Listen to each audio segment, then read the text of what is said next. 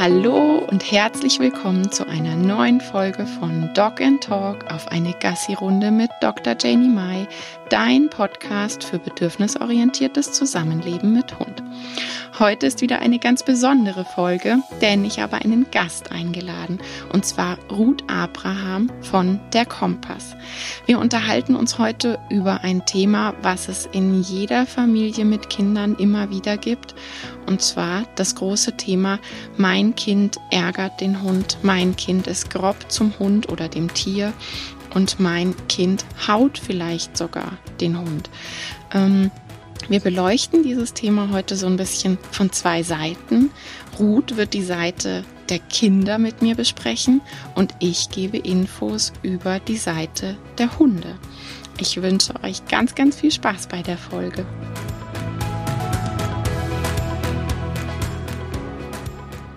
Magst du dich einmal vorstellen, Ruth?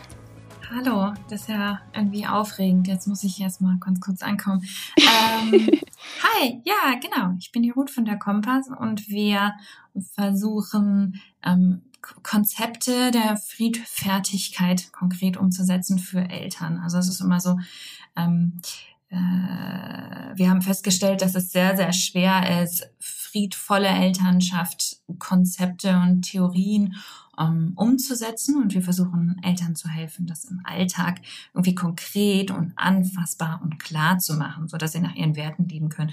Das machen wir so. Außerdem bin ich seit letztem Jahr wieder stolze Besitzerin von einem Hund. Das gehört vielleicht in diesen Kontext dazu. Und Mama von drei Kindern. Und habe auch noch jede Menge andere adoptierte Tiere. Um die wird es heute wohl eher weniger gehen.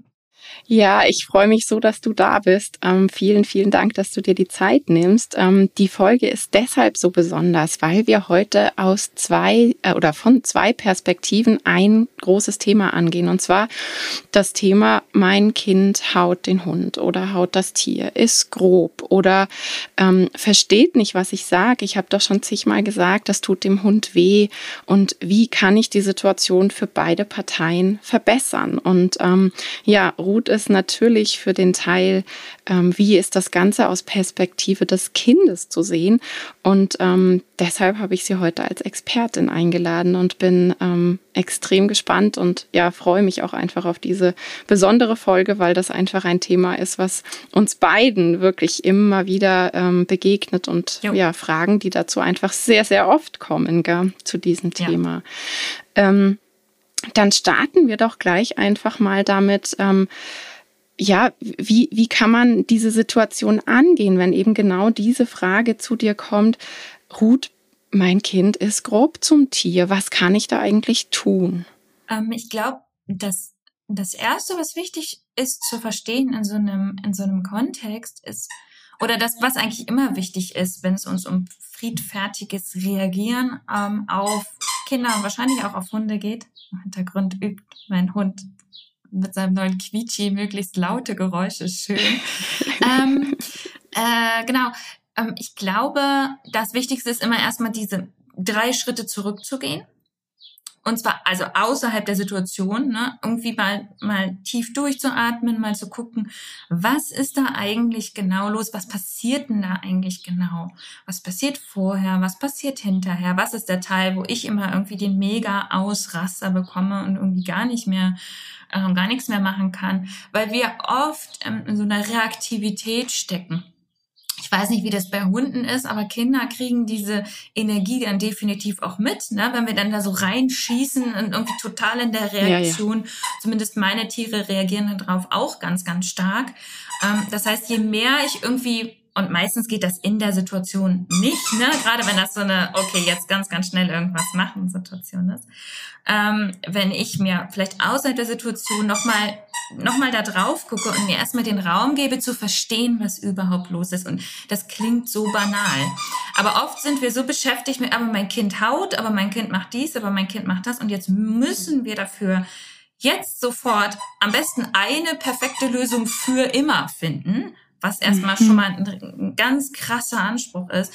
Ähm, und es ist hilfreicher zu gucken, was genau stört mich, was genau stört das betreffende Tier, Also, ne, das ist auch so ein Ding. Das ist um, bei Geschwistern haben wir das öfter mal, ne? dass dann Eltern sagen, oh, das geht irgendwie gar nicht, wenn das das eine Geschwisterkind macht. Und es ist irgendwie für niemanden schwierig, außer für den Elternteil. Ja, alle anderen sind irgendwie so, mhm. ja, okay.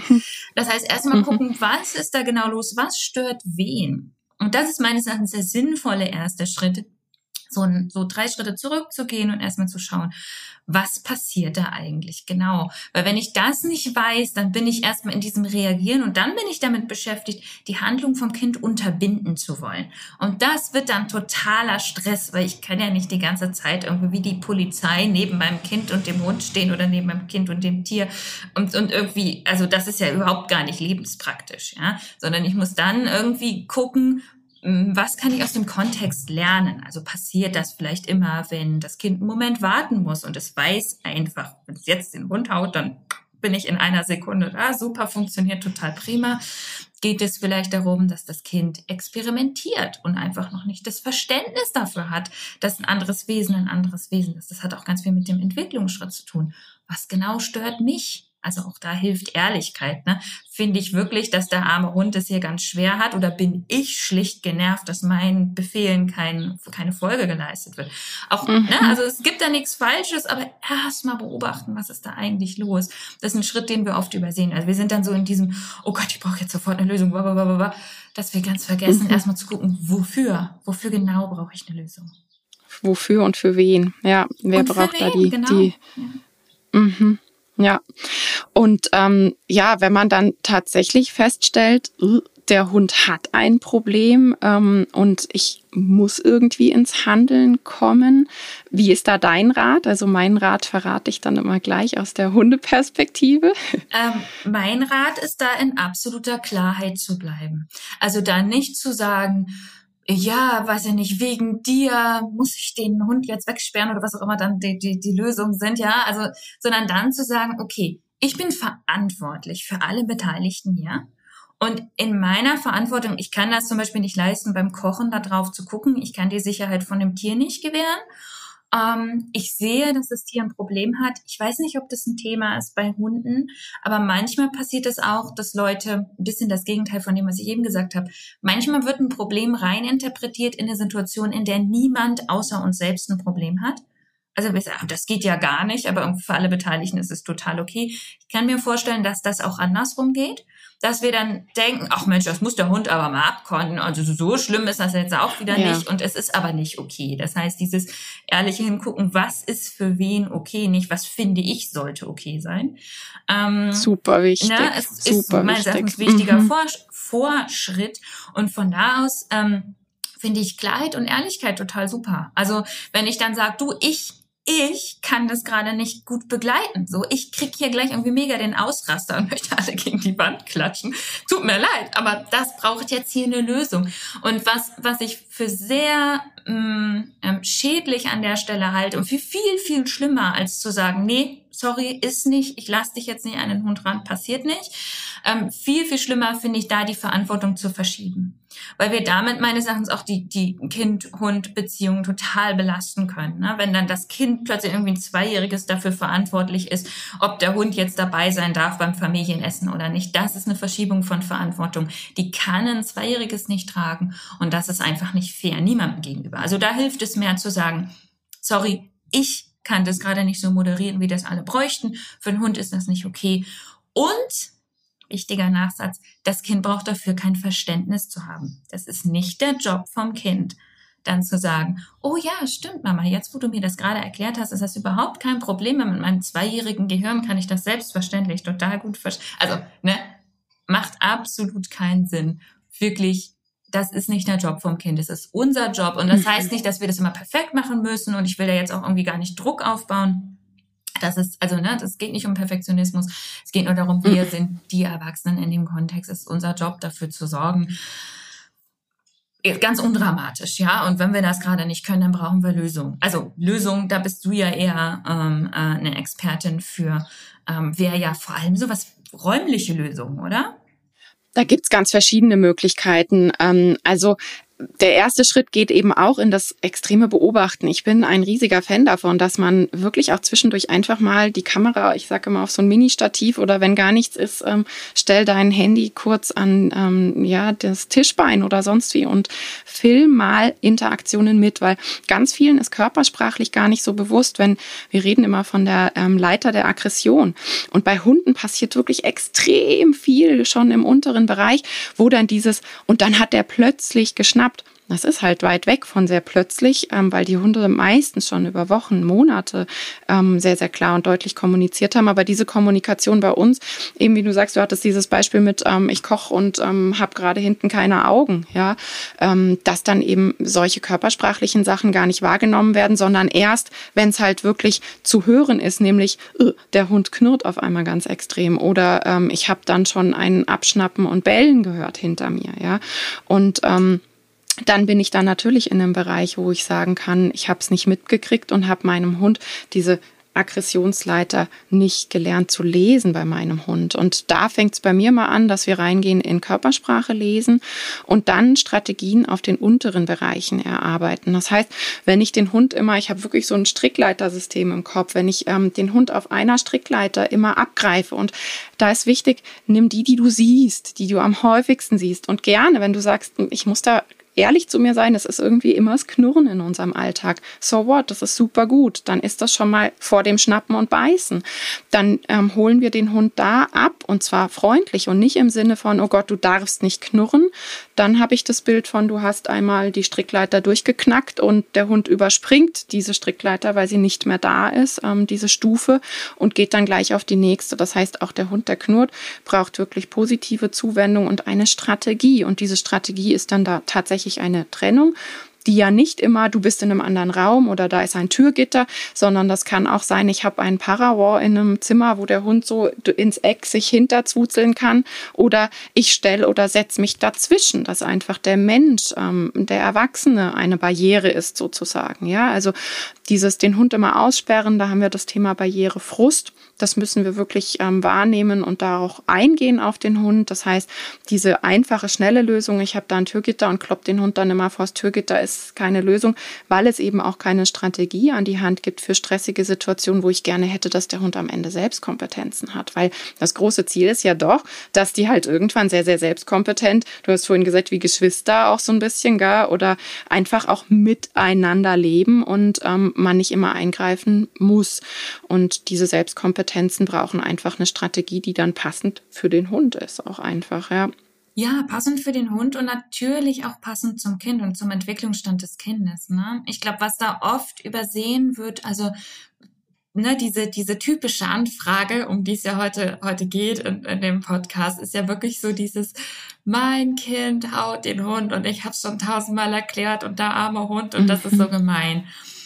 Und in 90 ähm, Prozent der Fälle, möchte ich behaupten, frage ich nach dem Alter des Kindes und die Antwort ist zwischen 15 und 25 Monaten.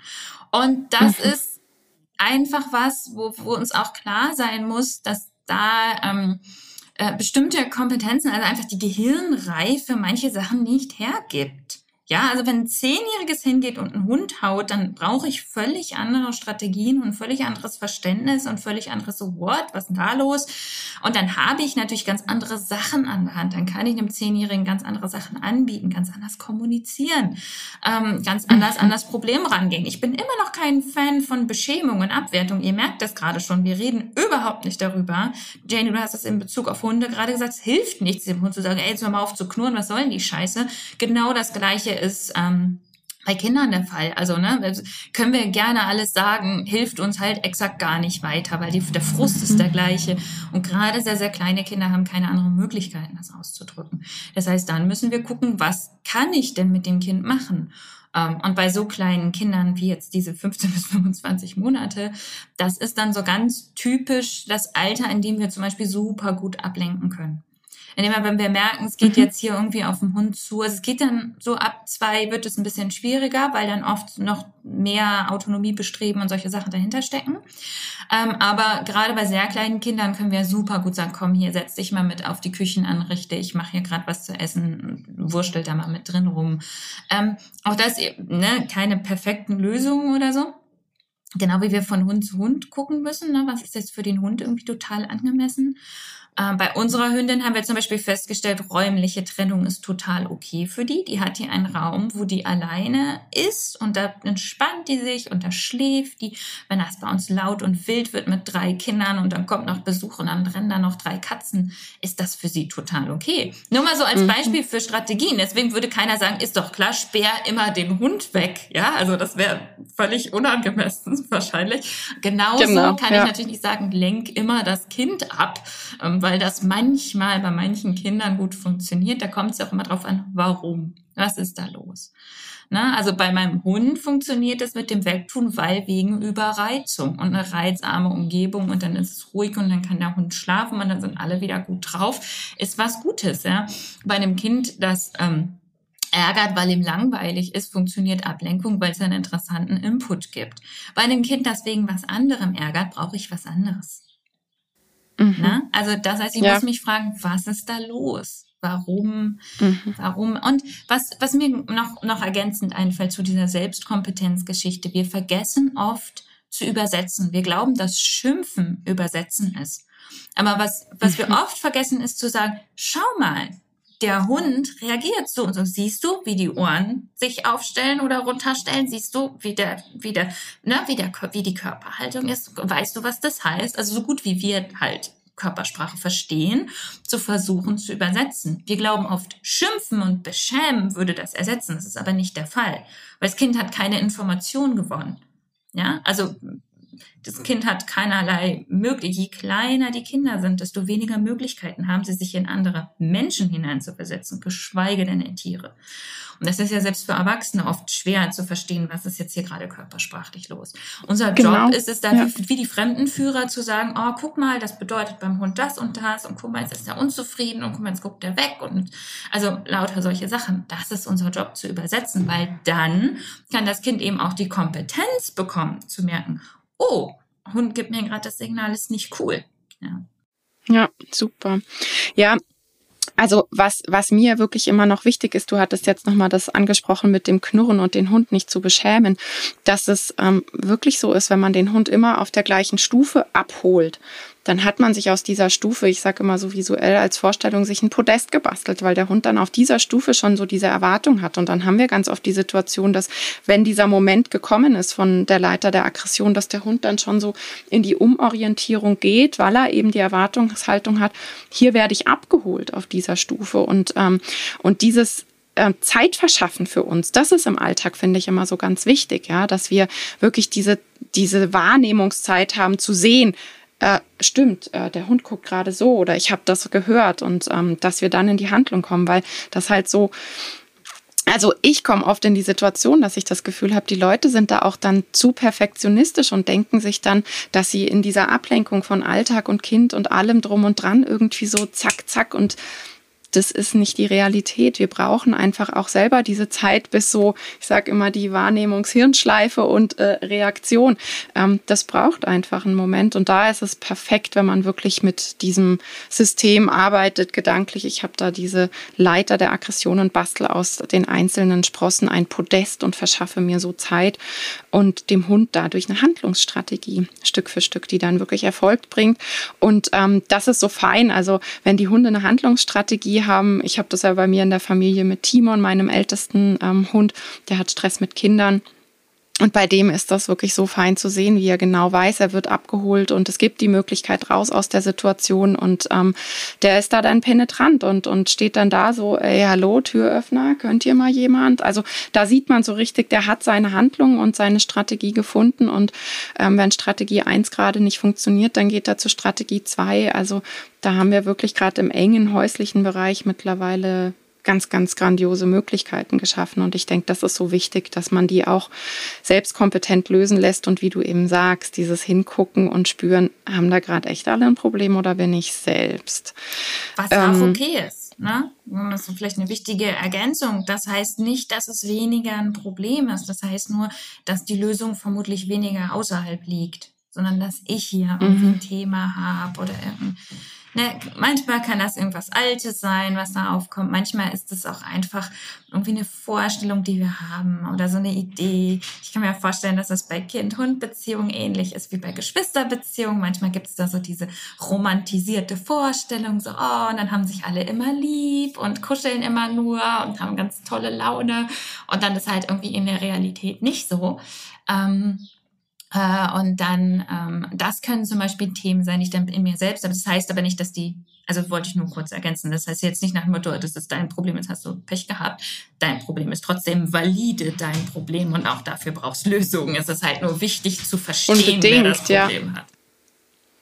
Ja, ja, das romantisierte Bild total. Da, ähm, da sprichst du wirklich ein Thema an, was ähm, ein riesiges Problem ist tatsächlich. Ähm, und auch gleichzeitig das Bilderschaffen Realität, ähm, dass wenn man sich egal wohin in Werbung ähm, oder auch in Zeitschriften, in Hund-Kind-Büchern, da sind im Gro und ich meine wirklich fast 100 Prozent Fotos gezeigt, wo Hunde Stresssignale zeigen. Ähm, da ist egal, welche Zeitschrift du auch aufschlägst, du siehst Hunde mit deutlichen körpersprachlichen Stresssignalen, die aber in dem Kontext ähm, abgebildet sind, Herzchen drumrum und alle haben sich lieb. Das heißt, es prägt sich immer mehr im Hirn ein. So sehen also Hunde aus, denen es gut geht und die das Kind mögen. Und das macht mir Bauchschmerzen, weil nein, der Hund hat richtig Stress, der würde gerne raus aus der Situation, der wird aber festgehalten oder hat einen Platz und bleibt fürs schöne Foto bekommen. Ähm, und da haben wir einfach auch ein riesiges Problem, dass die Leute wirklich denken, ja, aber der sieht doch so aus wie dort in dem Buch. Ähm, ja, und beide haben Stress. Also das ist so ein Problem, was wir haben. Und das romantisierte Bild baut einen riesigen Druck auf. Ich habe das so oft, dass Leute zu mir kommen und wirklich sich schämen dafür, weil sie denken, mit dem Kind ist irgendetwas falsch, weil alle anderen haben sich doch so lieb, wo ich dann immer erkläre, Bindung braucht Zeit und bis Hund-Kind wirklich eine Bindung aufgebaut haben, wo man sagt, das dicke Fundament ist Vertrauen und auch, und auch so ein bisschen dieses Verständnis. Man kennt sich und ach, das hat sie nicht so gemeint und da kann ich drüber hinweg gucken. Das dauert vier bis fünf Jahre. Das ist so das Alter, wo ich einfach aus meiner Erfahrung in der Begleitung mit den Familien einfach sagen kann, diese vier bis fünf Jahre müssen wir investieren mit, ich muss begleiten, mit, ich muss mir den Mund fusselig reden, mit, ich muss vorleben, ich muss vorleben, wie gehe ich mit dem dem Hund um und, und entzerren und für beide Seiten mentalen Ausgleich schaffen. Und da würde ich jetzt zur nächsten Frage kommen. Du hattest so angesprochen, dieses Gucken, was braucht das, ähm, braucht das Kind? Und für manche Kinder ist dann Ablenkung und du hattest das Thema Langeweile angesprochen. Was sind denn noch so Themen, die dir da kommen? Typisch ist ja, ähm, dass, dass Leute irgendwie sagen, ah, das Kind macht das immer nur, wenn es Aufmerksamkeit braucht. Ich denke immer so, wie nur? Du weißt die Lösung für das Problem. Und also das verwirrt mich immer total so. Das, ich weiß genau, was das Kind braucht. Und dann ist ja die nächste Frage, warum gebe ich es dem Kind dann dann nicht? Weil wenn die, mhm. wenn die Alternative ist, dass das Kind, also wenn das Kind es so sehr braucht, dass es ein Familienmitglied, was als was ich ein Tier jetzt einstufen würde, ein Familienmitglied bedrängt, dann braucht das Kind ganz offensichtlich ganz dringend was. Also dann ist es offensichtlich ganz, ganz wichtig. Ähm, das heißt, dieses typische, das Kind macht das nur, weil es Aufmerksamkeit will, wäre so ein, wenn, wenn man sich erwischt, dass man das denkt und wenn man so sagt, oh, es macht das ja nur deswegen, das wäre so ein, so ein gutes Beispiel dafür, ähm, dass ich genau weiß, was das Kind braucht und was, dass ich das dem Kind schlicht geben kann. Da geht nicht die Welt von unter, das macht das auch nicht unbedingt nochmal. Ein bisschen wie bei diesen Strickleiter-Dingern ist das ja auch bei Kindern. Ne? Wenn das weiß, das kriegt es, ohne dass es komplett eskaliert, ist das total hilfreich. Also wenn ich weiß, immer nach dem Kindergarten, deswegen ist das Beobachten so wichtig. Immer nach dem Kindergarten passiert das und dann bin ich irgendwie genervt und alle sind hungrig und ich muss noch schnell was kochen und dann passiert das mit dem Hund beispielsweise. Wenn ich das mhm. weiß, dann kann ich ähm, gucken, wie kann ich denn das Bedürfnis, von dem ich vermute, dass das da ist, wie kann ich das nochmal anders erfüllen? Kann ich vielleicht auf dem Rückweg vom Kindergarten irgendwie nochmal so eine Kuschelsession einlegen? Können wir mhm. irgendwas machen, was das Kind so richtig gerne mag? Ja, gibt es irgendwie die Möglichkeit, kann ich vielleicht wenn es um, um Hunger, hungermüde doof geht, ne, kann ich vielleicht das irgendwie so machen, dass das Kind im Auto schlafen kann oder kann ich was zu essen mitnehmen? Das habe ich mal gemacht. So mitnehmen, auch mhm. wenn ich das Kind abhole, dass es schon im Auto essen kann. Ist das romantisch? Nein. Immer noch besser als einen Hund zu hauen, ja. Also, so, so unperfekte halbe Lösung in die Richtung, von der ich glaube, darum könnte es dem Kind gehen. Das sind, also unerfüllte Bedürfnisse sind immer der Grund dafür, wenn Menschen sich so verhalten, wie sie sich verhalten. Und manchmal ähm, äh, geht es, also Langeweile hatten wir schon gesagt, ne, also um Input. Manchmal ist es schlicht Neugierde. Gerade sehr, sehr junge Menschen ähm, äh, testen quasi ihr Umfeld und testen die Reaktionen von anderen. Und ähm, mhm. ungefähr um das dritte, vierte Lebensjahr her herum entwickelt sich erst eine sogenannte Theory of Mind. Das ist was, was wir oft vergessen. Wir denken, Zweijährige sind grausam. Sie haben aber schlicht nicht die Möglichkeit, sich gut da reinzuversetzen, dass andere Leute und an, vor allem andere Tiere, die ja andere Signale auch noch zeigen, ähm, dass die sich völlig an, also dass die auch Schmerz empfinden können, dass die auch Dinge mhm. empfinden können, aber sich völlig anders ausdrücken. Und das, ähm, also so die Theory of Mind ganz plump, ist quasi einfach nur die, das Wissen, dass es andere Perspektiven als meine eigene gibt. Also dass, dass mhm. ich kann jemanden hauen, das tut mir nicht weh und es kann trotzdem potenziell jemand anderes wehtun. Das ist so dieses Wissen darüber, da haben wir oft unfassbare Ansprüche an irgendwelche winzig kleinen Kinder, die schlicht die Gehirnreife nicht haben. Ja, also da kann man auch mal das Drama rausnehmen. Und diese Kinder sind halt oft schlicht neugierig. Sie wollen einfach gucken, was mhm. passiert denn das? Ist ja interessant. Da fühlt sich das Fell so an. Und wenn ich an dem Ohr ziehe, dann macht der Hund das. Das ist einfach, das ist jetzt erstmal gar nicht, das brauchen wir gar nicht moralisch aufzuladen.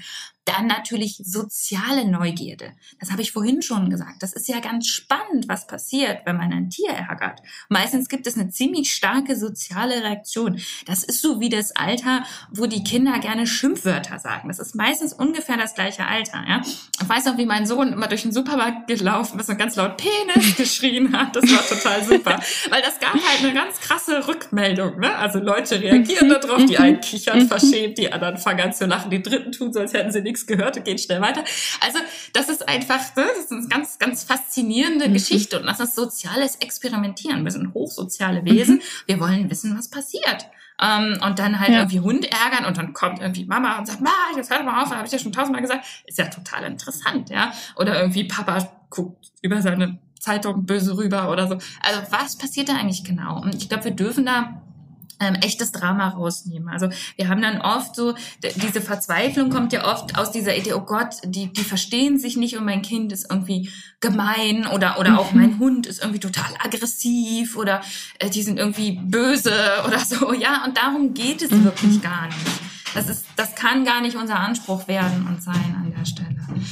Ähm, genau, und diese, ähm, ja, und diese, diese Möglichkeit quasi auszuschöpfen, zu verstehen, ähm, dass ich, dass ich mit, dass es unterschiedliche Ursachen haben kann, dass es unterschiedliche Möglichkeiten gibt, daran zu gehen und dass nichts davon jetzt erstmal moralisch irgendwie super gewertet werden muss. Ja, dass wir jetzt einfach erstmal nur feststellen, okay, das drückt sich hier so aus, es kann unterschiedliche Ursachen haben und das kann Neugierde sein, das kann Experimentieren sein, es kann Langeweile sein, es kann der Ausdruck von einem unerfüllten Bedürfnis im Sinne von, ich brauche Aufmerksamkeit, ich möchte gesehen werden. Das kann symptomatisch sein, ja, also das Kind ist unglücklich und braucht Hilfe und das drückt sich an der Stelle aus.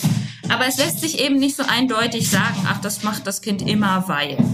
So simpel sind die Dinge. Du hast ähm, vorhin das Wort entzerren im Satz genannt und das finde ich ist so ganz wichtig, weil das ist ähm, wirklich was, wenn man erstmal spürt, Ach so, es gibt auch so Zwischenschritte und nicht, ich muss die Perfektion und am Ende steht das, sondern ich kann auch einfach das und das ist echt okay. Das ist echt okay. Also mit Entzerren gibt's ganz verschiedene Möglichkeiten. Ich schöpfe da immer gerne die Möglichkeiten aus, zum einen zu schauen, wie kann mein Hund mental stärker werden. Dass er wirklich auch die mentale Stärke hat, zu sagen, äh, da kann ich jetzt drüber hinweg gucken oder ich nutze meine Selbstkompetenzen und das, was ich gelernt habe, meine Strategien aus. Ähm, Und das schaffe ich wirklich, da wissen wir, dass alles, was mit Schnüffeln zu tun hat, alle ähm, Beschäftigungen, die wirklich mit der Nase zu tun haben, die gehen direkt ins Glückszentrum beim Hund und ähm, da können wir mentale Ausgeglichenheit schaffen. Das heißt, der erste, die erste Aufgabe, die ich immer so Neueltern gebe, die in diesem, oh Gott, oh Gott, mein Hund und alles ist katastrophal und ähm, schlechtes Gewissen und ganz arg Zwiespalt und ähm, das entzerre ich wirklich erstmal über dieses, der Hund kriegt andauernd Schnüffelspielchen. Und wenn es am Anfang nur ist, ich kippe einen Becher Futter in die Wiese ähm, und, und stehe nebendran, bis der Hund es aufgesammelt hat, dann hat er schon mal mehr Nasenarbeit gemacht als einen Tag davor. Ähm, und Schnüffelteppich und was es nicht alles für Möglichkeiten gibt. Ja, also vom ähm, ich suche mir dann beduftete Mäuschen. Ich habe immer so Spielmäuse, so kleine Katzenspielmäuse, die ich mit verschiedenen Teesorten zum Beispiel beduften kann. Dann hätte der Hund da Schnüffelspielchen oder einfach alles, was auch mit Futterlandschaft, mit Futtererarbeiten zu tun hat. Das sind dann erstmal so die leichten Sachen, wo ich sage, gib deinem Hund nicht mehr Futter aus dem Napf, sondern der wird jetzt immer damit beschäftigt, kriegt Nasenarbeit und dann verändert sich das schon, weil der Hund sich verändert, weil der Hund einfach mental gestärkter ist. Der nächste Schritt kann sein, ich kann es darüber entzerren, dass ich gucke, Wann hat der Hund Exklusivzeit? Wann kann ich mit dem mal alleine spazieren gehen? Oder buche ich dem Hund zweimal in der Woche einen Gassi-Service? Oder frage in der Nachbarschaft jemanden, der mit dem Hund ganz lange spazieren geht? Dann ist der raus aus der Nummer schon mal und ist so, ich sage immer, wie es auch Eltern geht, ja, dieses ähm, gerade jetzt im Lockdown wusste ich von ganz vielen, die gesagt haben, abends eine halbe Stunde mit dem Handy einfach am Klo sitzen, genial, ich sitze jeden Abend im Bad, ja, meine Me-Time, einfach entzerren, damit kann alles Mögliche gemeint sein. Und ähm, beim Hund also bei uns zum Beispiel war es wirklich so, dass ich unbedingt Wert darauf gelegt habe, dass mein Mann früh aufsteht und mit den Hunden eine ganz große Runde dreht. Dass ich einfach wusste, egal wann ich jetzt unter dem kleinen Knirps mich hervorzuzeln kann, aus dem Bett aufstehen kann, die Hunde hatten schon mal ihre größten Bedürfnisse erfüllt und sind mental ganz anders drauf, weil sie diese Erfüllung schon hatten. Ja, also da glaube ich, kann man echt ganz viel machen und da gibt es wahrscheinlich auch extrem viele Beispiele für die Kinder. Ja. Ich nehme Timon zum Beispiel gerade jetzt im Lockdown. Ähm, habe ich Timon dann teilweise, also meinen Angsthund, der Stress mit Kindern hat und bei dem ist natürlich auch dann das Geräusch. Ich habe den mit zum Einkaufen genommen und dann hat er eine halbe Stunde im Auto geschlafen. Also der ist nur ins Auto eingestiegen. Ich habe beim Supermarkt geparkt, bin einkaufen gegangen und wir sind wieder heimgefahren und der ist immer ausgestiegen aus dem Auto so, yes, ich war im Wellnessurlaub. Also alleine solche Strategien können einfach schon ganz viel verändern. Ja, ja. Und ich glaube, dass ich glaube aber, dass wir da zwei Perspektiven brauchen, Janie. Ähm, das eine mhm. ist, was, was du jetzt ansprichst, das würde ich immer präventive Bedürfniserfüllung nennen. Also immer gucken, mhm. okay, welche Bedürfnisse sind denn wichtig für diesen Menschen oder für dieses Tier? Ne? Also ist das irgendwie ähm, muss ich da mehr Sachen anbieten, die irgendwie ähm, mit, mit, also bei Kindern zum Beispiel körperliches Spiel oder und kuscheln und mhm. anfassen oder, oder muss das was sein, wo ich wirklich ungestört zuhöre, wie die mir eine lange, komplizierte, atemlose Geschichte erzählen? Oder ist das irgendwas, also, ne, also was sind da die Dinge, die uns erfüllen? Und das zweite ist aber auch immer in der Situation selbst. Und was du ja ansprichst, sind so, so unperfekte Lösungsansätze, wo ich einfach mal gucke und irgendwie probiere und versuche, versuche. Und das finde ich eigentlich was ganz Schönes, mag ich auch mal sehr an deiner Arbeit. Das ist immer so dieses, okay, wir, ne, also wir gucken jetzt einfach mal, eine unperfekte Lösung ist immer noch besser als gar keine. Und genau, irgendwie einkaufen muss ich eh, kann ich mal einen Hund mitnehmen. Und ähm, genau solche Situationen, also sich erstmal dazwischen setzen und irgendwie in der Situation erstmal so versuchen zu entzerren. Und ich glaube, was wichtig ist, ist, dass wir da nicht nach der perfekten Lösung suchen. Das kann uns total im Weg mhm. stehen. Die entwickeln sich ja auch. Also die Tiere entwickeln sich, die Kinder entwickeln sich, die Situation entwickelt sich, unsere Ressourcen entwickeln sich. Mal sind die mehr da, mal sind die weniger da. Dazu erwarten, dass wir dann irgendwie immer die geniale Eingebung haben und dann haben sich alle für immer lieb, ist halt echt zu viel, es ist zu viel verlangt. Mhm. Ja, ja, definitiv. Ähm, und also mein Rat geht dann tatsächlich auch immer so ein bisschen dahin, begleitete Kontakte herzustellen, dass Kind und Hund wirklich auch in den Kontakt kommen, um da so ein bisschen Strategien zu zeigen. Ähm, du darfst ja und dann machen wir das so gemeinsam.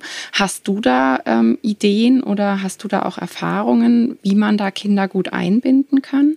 Also ich würde immer, immer, immer den wirklich den ähm, gucken, dass ich vorher die Bedürfniserfüllung irgendwie, wie du gesagt hast, mit dem morgens aufstehen, erstmal mit den Hunden gehen. Ne? Das, also dass erstmal das Kind irgendwie, weißt du, nicht irgendwie total übermüdet und hungrig und scheiße drauf ist. Also erstmal grundsätzlich sind die Bedürfnisse erfüllt. Ist das eine Umgebung, in der sich alle wohlfühlen? Weil dann, weil es geht ja um Kooperationsbereitschaft.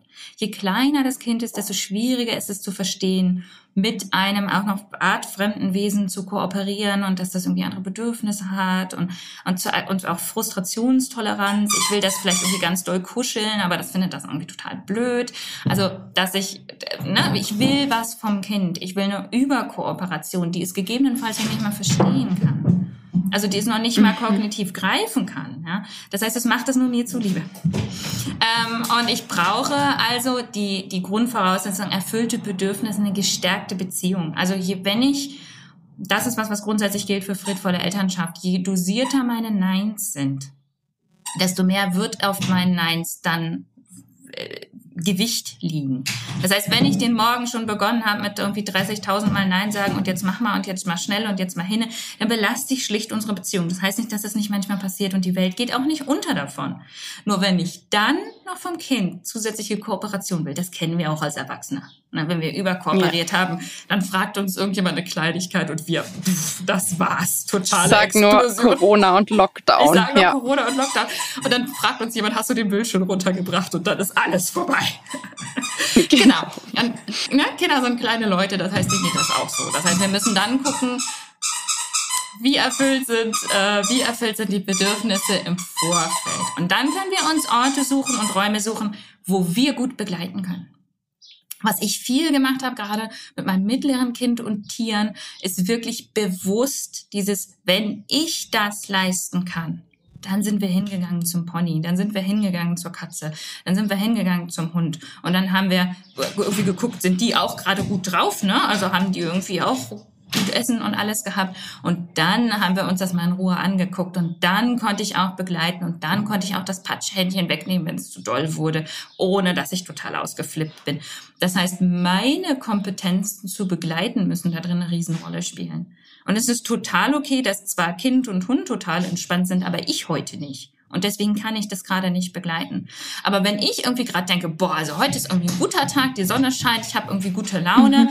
ähm, äh, lass mal gucken, dass alle Be Grundbedürfnisse von allen Beteiligten erfüllt sind und dann machen wir mal zusammen irgendwie ein nettes Spiel oder dann setzen wir uns mal zusammen hin und dann üben wir nochmal, wie man mit dem Hund umgeht, äh, ohne dem irgendwie die Ohren äh, äh, zu ziehen oder sowas ne, super. Also dieses präventive Reingehen und nicht erst warten, bis alle irgendwie müde und genervt aufeinander hocken und mhm. total abgekotzt sind voneinander. Also da denke ich jetzt gerade, mein mittleres Kind ist unglaublich enthusiastisch mit Tieren. Also da war das noch nicht mal dieses, ich bin irgendwie böse drauf und will jemandem wehtun. Die hat einfach nur das Gefühl nicht dafür, dass das dann irgendwann viel zu dolle war für alle Beteiligten. Mhm, mhm. Das heißt, ähm, da gerade, ne, wenn wir glauben, es geht um wirklich auch um den Willen eigentlich zum Kontakt und um eine Freude daran, das auch wirklich zu ermöglichen in einem Rahmen, der für alle schön ist und natürlich, wo das Tier auch die Möglichkeit hat, auszuweichen und wir auch den Raum lassen. Das ist was, was ich tatsächlich mit meinen Kindern richtig geübt habe, dass wir nur Kontakt ähm, haben mit einem Tier, wenn das die Möglichkeit hat, auszuweichen in irgendeiner Form. Hier Miss Quietsche mhm. äh, im Hintergrund, die wir die ganze Zeit so schön hören, die ganz aufgeregt ist. Ähm, äh, bei ihr ist das ja das ist ein Shelterhund und da haben wir tatsächlich von Anfang an geguckt, dass, wie, dass die Kinder sie einladen zu sich und dann ihren Enthusiasmus irgendwie gebremst, damit sie, das ist ein sehr, sehr großer Hund, damit sie nicht irgendwie alle umrennt. Ähm, und das war ganz, ganz wichtig, weil sie dann irgendwann gemerkt hat, okay, das Kind bewegt sich nicht. Also das, ich habe gesagt, das Kind bleibt da sitzen und ich schütze auch. Also ich gehe dazwischen. Ich sage dann nicht, Kind, bleib da sitzen, du musst das machen, sondern ich bleib, mhm. gehe einfach dazwischen. Ähm, äh, und mache auf, den, auf die Körpersprache vom Tier aufmerksam. Und das war was, wo ich gemerkt habe, das war für unseren Hund sehr, sehr gut zu wissen einfach, dass das Kind nicht irgendwie wüst rumspringt. Jetzt inzwischen ne, hat sie mehr, mehr Exposition im Alltag, da springen die Kinder wüst rum. Aber dieses Fühlen und dass sie sich da sicher gefühlt hat, war eine Möglichkeit. Und das haben wir geführt gemacht, immer mal wieder. Ja. Also was ähm, meiner Tochter, ähm, sie ist auch genau wie du gerade beschrieben hast mit deiner Mittlerin, sie ist auch sehr, sehr enthusiastisch und ähm, ich habe immer gemerkt, dass sie gerade bei Timon, wo sie kaum Kontakt herstellen kann, also das fängt jetzt bei beiden an, das ist echt super süß zu sehen, ähm, dass jetzt so nach dreieinhalb Jahren wirklich extrem auch der Kontakt von ihm ausgeht. Das ist super schön. Ähm, aber ihr hat das so gefehlt, dieses, ich möchte irgendwie Kontakt aufnehmen und ähm, da haben wir, haben wir alle anderen Sachen gemacht. Sie hat ihm immer wieder Geschenke gekauft, ganz exklusiv. Ähm, mhm. Da habe ich so ein bisschen dann immer an diese fünf Sprachen der Liebe denken müssen ähm, und immer ihm Wassernapf gebracht und gefüllt und ähm, ihm den Futternapf gefüllt. Und also das einfach so, wenn wirklich dieser körperliche Kontakt nicht stattfinden kann aus Gründen oder weil man halt merkt, das ist dem Hund zu viel. Ähm, ich habe halt gesehen, dass ich durch das Füllen der anderen Kanäle wirklich diesen einen Kanal so ein bisschen runterbringen konnte. Können wir noch einen Bereich abhandeln, der mir gerade quer durch den Kopf schießt, der manchmal mit dieser Frage Und nämlich auch verknüpft ist? Ähm, das ist nämlich, was ist, wenn das Kind Angst hat? Mir fällt nämlich ein, dass wir einen Grund, warum Kinder auf andere Tiere losgehen, nicht genannt haben. Der kommt meines Erachtens auch nicht so häufig vor. Es ist eher dieses Enthusiasmus, irgendwie fehlgeleitete Energien, ähm, un unerfüllte Bedürfnisse in irgendeiner Hinsicht. Aber manchmal ist es schlicht Angst und Unwohlsein in Anwesenheit von dem Tier, aus mhm. was auch immer für Gründen. Es kann, es gibt einfach Menschen, die sind nicht so enthusiastisch mit Tieren. Und vielleicht ist unser Kind so eins, egal wie sehr wir den Hund lieben, für das Kind ist das eher so, ne? Ja. Ähm, es gibt äh, also manchmal auch blöde Erlebnisse oder irgendwas in der Art. Ist es nicht auch ein, ein Fall, wo es sozusagen eher andersrum da geht, also den Kontakt auf eine Art und Weise zu finden, dass es für das Kind okay ist? Da denke ich gerade drüber nach, weil mir einfällt, dass das auch manchmal eine Variante davon sein kann. Überforderung. Habe ich tatsächlich, Angst. Total. Habe ich tatsächlich selten. Das sind dann meistens Besuch- oder Verwandtschaftskinder. Ja. Ähm, und wenn das wirklich in einen Bereich geht, wo ich sage, ähm, das, was du jetzt genannt hast, das hört sich für mich wirklich nach echter Angst an und dann leite ich einfach weiter, weil ich bin keine Kinderpsychologin. Das heißt, da ja. rate ich dann wirklich dazu, sich einen Experten zu suchen, eine Expertin zu suchen. Aber um den Kontakt ähm, zu üben, trainieren wir dann mit dem Hund, dass der Hund Ruhe zeigt und ich nenne das immer ignorierende Koexistenz. Das ist am Anfang wirklich, dass der Hund erstmal ähm, lernt, wenn dieses Kind in der Nähe ist, dann kriege ich Ressourcen, sobald der Kontakt zum Menschen, zum erwachsenen Menschen geht und nicht zu dem Kind geht. Ja. Ähm, das heißt, da übe ich dann erstmal so, das Kind zu ignorieren und den Fokus auf den Erwachsenen zu lenken und dann kommt Futter auf den Boden zum Beispiel. Und wenn wir dadurch, ähm, ich habe immer so dieses Wippenmodell im Kopf, wenn dadurch die Wippe mehr zum Erwachsenen weg vom Kind gegangen ist, dann können wir auch sagen, oh, das Kind spürt und das habe ich dann ganz oft, wenn das Kind dann spürt, oh, der Hund guckt mich mich nicht mal an, dann kommt das Interesse. Und da hatte ich das jetzt im Kundenstamm. Die haben dann gefragt, wie können wir das jetzt weitermachen, weil ich kann jetzt nicht sagen, gib ihm Leckerli, das wäre viel zu nah und viel zu viel. Ähm, da üben wir das Plumps. Plumps ist die Ankündigung für ein Gutti kommt auf dem Boden, dass der Hund wirklich weiß, das Gutti gibt es nicht aus der Hand.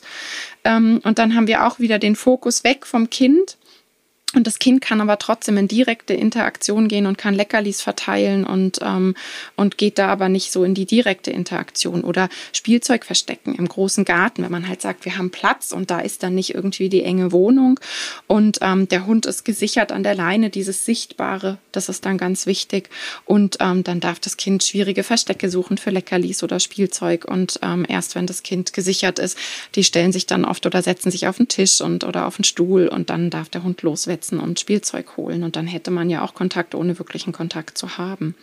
Genau. Ich glaube, letzten Endes geht es ja nicht darum zu sagen, wir, wir müssen hier irgendwie eine Traumbeziehung nachbauen. Ich glaube, dass es ganz, ganz doll im Weg stehen kann, sondern nur zu gucken, gibt es da ein Problem? Hat irgendjemand der Beteiligten da irgendwie einen Stress? In welchen Situationen ist das? Und genau, und auch bei diesen Angstthemen, grundsätzlich ist es meines Erachtens total okay, wenn jemand nicht so enthusiastisch ist mit einem Tier in der Familie. Ja, solange wir miteinander zurechtkommen, solange wir irgendwie miteinander grundsätzlich einen friedvollen Umgang haben, ist alles gut.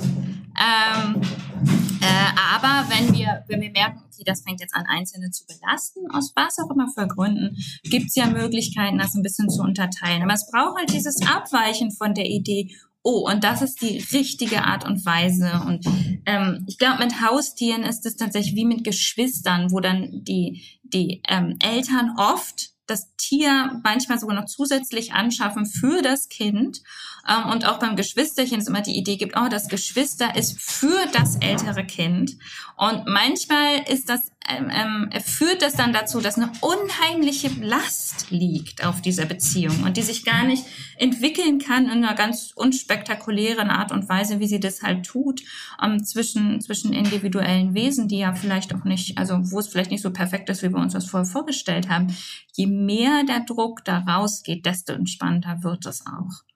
Und desto mhm. mehr Lösungen fallen uns ein, die dann nicht sind, oh, das Kind ist immer nur ganz, ganz toll zu dem Hund und der Hund möchte immer nur neben dem Kind liegen und es glücklich angrinsen. Ich habe neulich so ein furchtbares TikTok-Video gesehen über so ein Baby, also waren so Fotos von so einem Baby, das neben so einem großen, weiß nicht, Golden Retriever-mäßigen Tier ähm, aufwuchs und dann war das Neugeborene neben dem, neben dem und dann wurde das immer größer und wirklich auf jedem mhm. zweiten Bild guckte der arme Hund so weg und kann ich jetzt so. hier weg? Das, das ja, das war Baby dieses Platz und Bleib. Das war dieses Platz und Bleib, was ich vorhin meinte, genau. Aber das war jetzt, also das, da will ich nochmal was zu sagen, weil das finde ich extrem wichtig. Das heißt, wenn ähm, dieses, ich spüre, da ist Angst oder Desinteresse ähm, vom Kind da, dass man dann halt auch wieder sagt, ich kann nicht sagen, mein Ziel ist, äh, die lieben sich und alles ist toll, sondern dieses Unspektakuläre, ähm, das finde ich einfach nochmal super wichtig. Ja. Ich habe die in mein Leben eingeladen. Alle. Mhm. Und ich habe Ich sag ja mal Zwangs-WG. Ja, ja, also ja. Ne, ich äh, würde auch so weit gehen, dass man das Kindern auch unterstellen kann. Die haben auch nicht gefragt. Die sind da. Wir haben sie eingeladen, wir haben sie lieb. Es ist unser Job, die lieb zu haben. Es ist unser Job, Bedingungen zu, ähm, zu haben für alle, dass wir die liebevoll begleiten können. Dass die sich untereinander lieb haben müssen, ist zu viel Druck. Es ist zu viel Druck. Es macht nicht glücklich. Meine Erfahrung ist, dass es hilft, zu erwarten, dass die irgendwie miteinander klarkommen. Und dann kommt das mit mhm. der Liebe oft ganz von alleine.